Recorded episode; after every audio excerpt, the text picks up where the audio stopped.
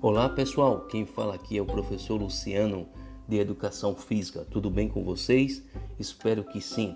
Vamos para nossas orientações do próximo passo da trilha da aprendizagem.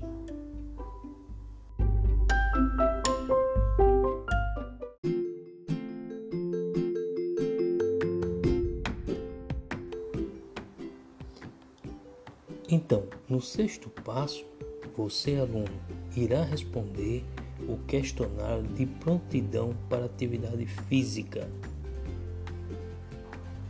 E o objetivo deste questionário é avaliar como anda a saúde física do aluno, além de identificar limitações ou riscos para a prática da educação física.